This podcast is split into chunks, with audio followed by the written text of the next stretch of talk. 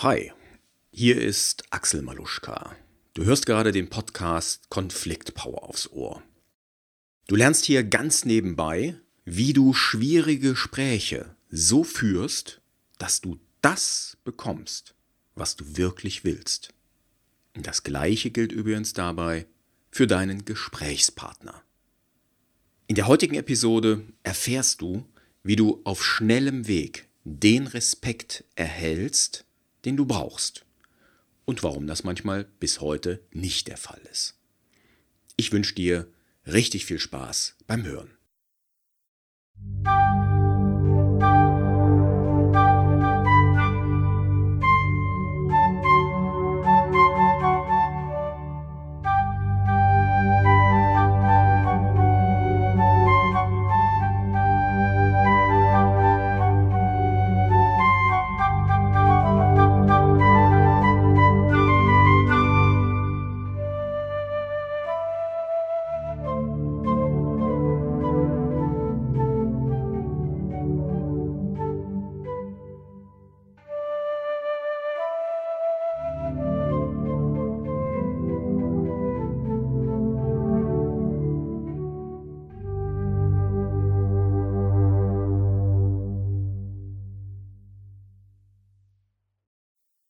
Beginne die heutige Episode mit einer Geschichte. Stell dir mal vor, dir gegenüber steht ein Typ. 95 Kilo, kantiges Gesicht. Und er schaut dich mit so einer Mischung aus Siegeswillen und Verachtung an. Und du weißt, der wird dir gleich ein paar aufs Maul hauen. Ja, und das darf der auch, weil du bist in einem Kickbox-Training. Genau das ist mir passiert vor, ich weiß gar nicht mehr genau, ich glaube 10, 12 Jahren. Ich habe damals in Leverkusen Kickboxen trainiert und Leverkusen Obladen, ja, viele Grüße, falls das jemand hört, ans Kickboxing-Team Leverkusen. Leverkusen Obladen, ja, kann man schon so ein bisschen als sozialen Brennpunkt bezeichnen. Und unter anderem wohnen dort sehr viele Spätaussiedler russischstämmiger Natur. Ja, das heißt also, tatsächlich stand mir gegenüber ein unentspannter Russe, ein Trainingskollege, und wir wollten gerade eine Runde Sparring machen. Der hatte Boxhandschuhe an, ich auch. Ich muss dazu sagen, ich habe damals auch 95 Kilo auf die Waage gebracht. Ja, und äh, ich stellte zu Beginn klar, du hör mal, wir können ja gern ein bisschen Sparring machen. Wie hättest du es gern? Mit Low Kick ohne? Und er sagte, oh, mit, mit. Und ich sage, okay, aber bitte, wenn du zum Kopf schlägst, schlag nicht zu hart. Er nickt. Der Hintergrund ist, ähm, beim Kickboxen hast du ja Boxhandschuhe an und du kannst eben auch zum Kopf schlagen. Nun war ich jenseits der 30 und hatte keinen Bock mehr, da irgendwie extrem harte Schläge zum Kopf zu bekommen. Und das habe ich meinem Sparingspartner vorher gesagt.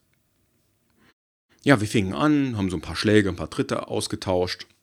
Und plötzlich zieht der Typ eine harte Rechte zu meinem Kopf. Hat mich auch gut getroffen, ja, also meine Deckung war nicht perfekt. Ich sage ihm dann, ey, hallo, ich habe doch gerade gesagt, zum Kopf bitte nicht so hart. Und dann sagt er mit seinem russischen Akzent, war nicht hart. Ich so, äh, naja, kann man unterschiedlicher Meinung sein. Okay, machen wir weiter. Wir weiter, ein paar Schläge, ein paar Dritte ausgetauscht. Ja, und plötzlich merke ich, wie der wieder zum Kopf einen Haken zieht und zwar wirklich wieder mit voller Power. Ich konnte diesem Haken diesmal ausweichen und habe einen Konter gestartet. Und ich habe im nächsten Moment mit einem wirklich brutalen Haken, den ich voll durchgezogen habe, ihn auf die Bretter geschickt. Der Typ ist zu Boden gegangen, lag kurze Zeit benommen da. Ich habe mich runtergebeugt, ihn ja geguckt, ob alles okay ist. Er guckte mich dann mit etwas glasigem Blick an. Ja, und dann grinste er und äh, stand wieder auf. Und ich meinte, ist alles okay? Äh, alles okay, alles okay.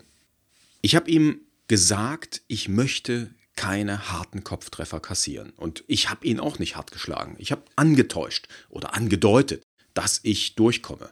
Aber er wollte es nicht anders wissen. Er hat erst gelernt, nachdem ich ihm wirklich die Grenzen aufgezeigt habe. Nachdem ich ihm gezeigt habe, dass ich genauso an seinen Kopf schlagen kann, wie er das bei mir schafft. Tja, ich musste ihn erst gewissermaßen K.O. hauen, bevor er meine Grenzen respektiert hat. Vielleicht kommt dir die Geschichte bekannt vor. Äh, falls ja, dann bist du ein aufmerksamer Leser meines Blogs. Ich habe die Geschichte schon mal in einem Blogartikel beschrieben.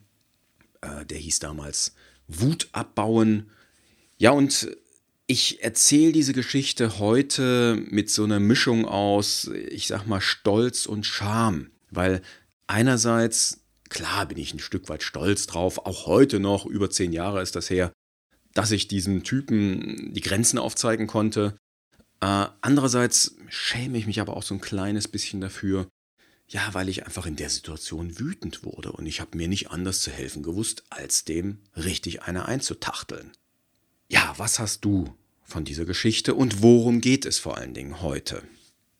Wir konzentrieren uns heute auf den ersten Teil dieser kleinen Anekdote. Wir konzentrieren uns also darauf, wie du Grenzen ziehst und wie du sozusagen in Kampfsport-Sprechweise, wie du deine Deckung hochnimmst. Und wir schauen uns an, wie du das Ganze auf deine Kommunikation übertragen kannst.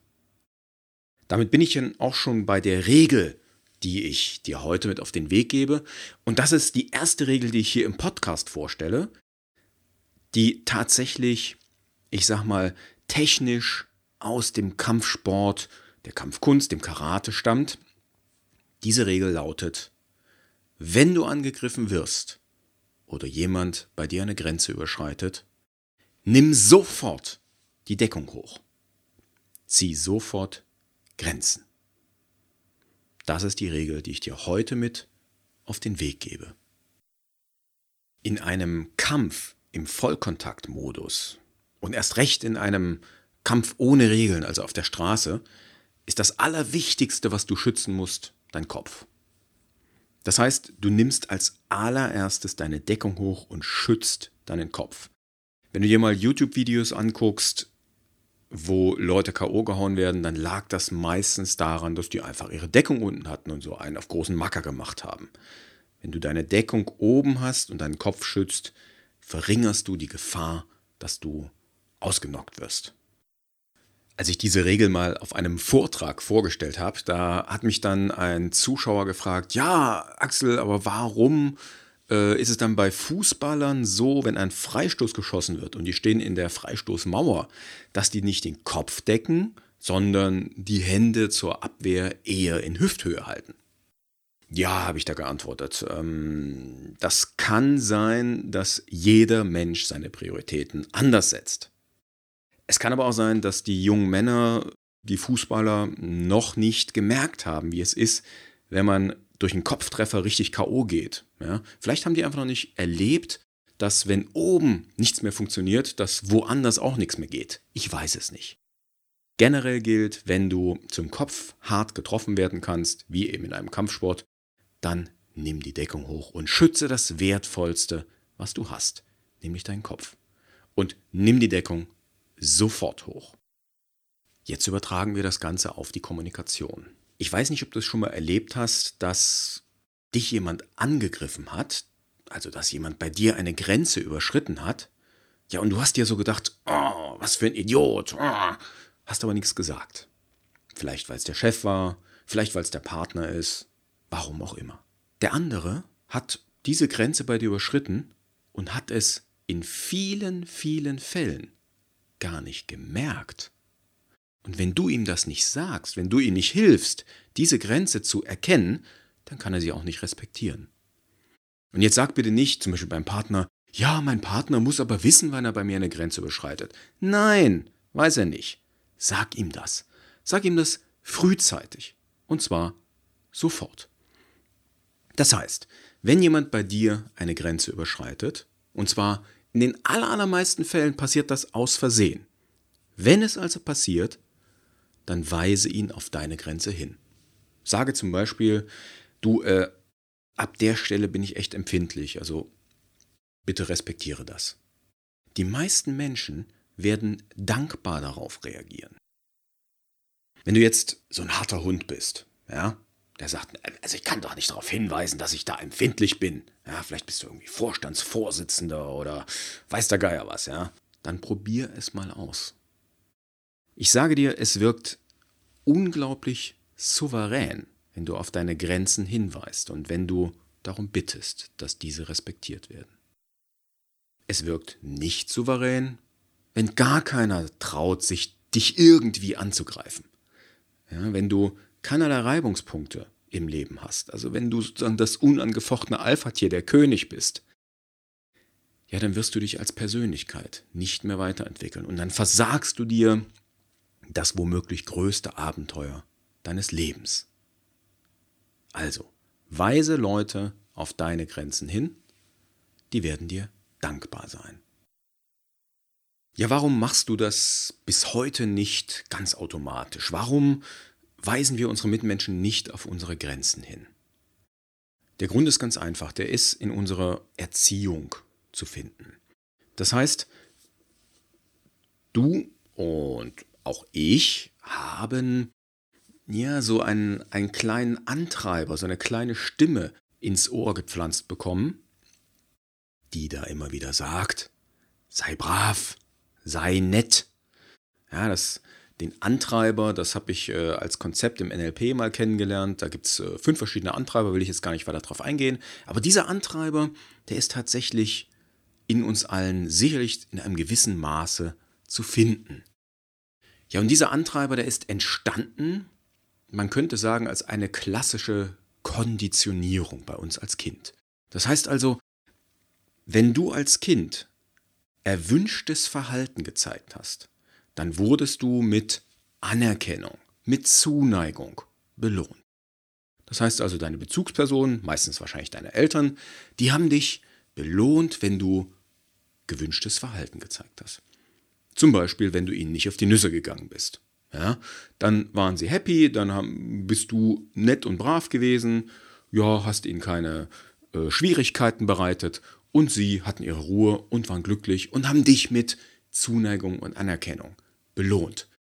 Hm, das war wahrscheinlich so eine Art gespielte Zuneigung, aber auf jeden Fall hast du positive Aufmerksamkeit bekommen.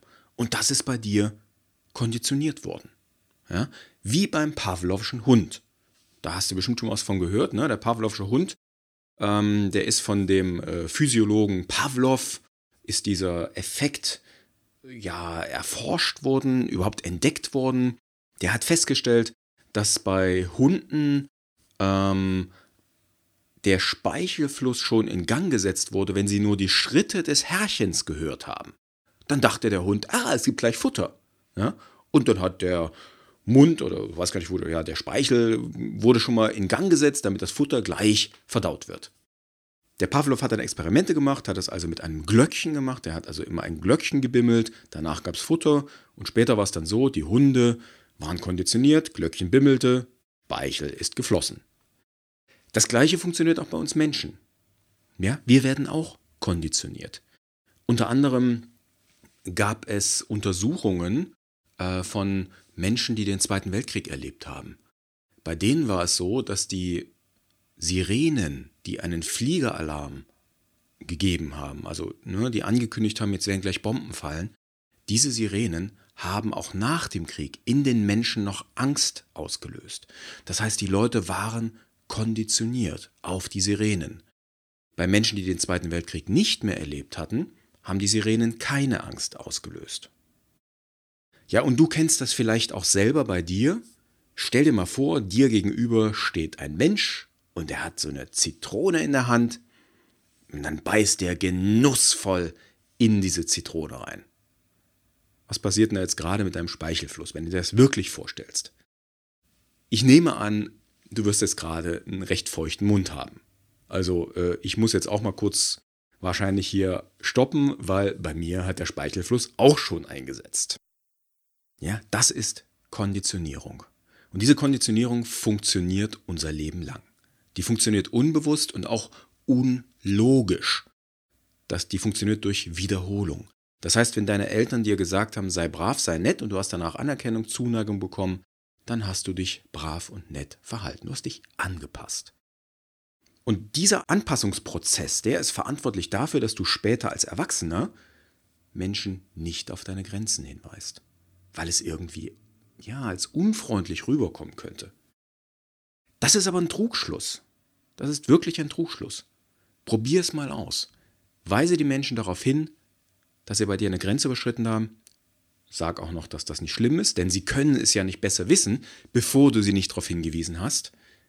Ja, und du wirst erleben, dass deine Mitmenschen dir dafür dankbar sind. Machen wir zum Abschluss zwei Beispiele. Eins aus dem Beruf, aus dem Job, aus dem Geschäft und eins aus dem Privatleben. Ja, stell dir mal vor, äh, im Job hast du beispielsweise mit einem Kunden zu tun. Ja, und dieser Kunde fängt nun an, ihr habt einen Deal gemacht und der fängt an nachzuverhandeln. Er will noch das, er will noch jenes. Ja, und du denkst, oh, das ist ein großer Kunde, okay, okay, komme ich dem mal noch ein bisschen entgegen, komme ich dem mal noch ein bisschen entgegen.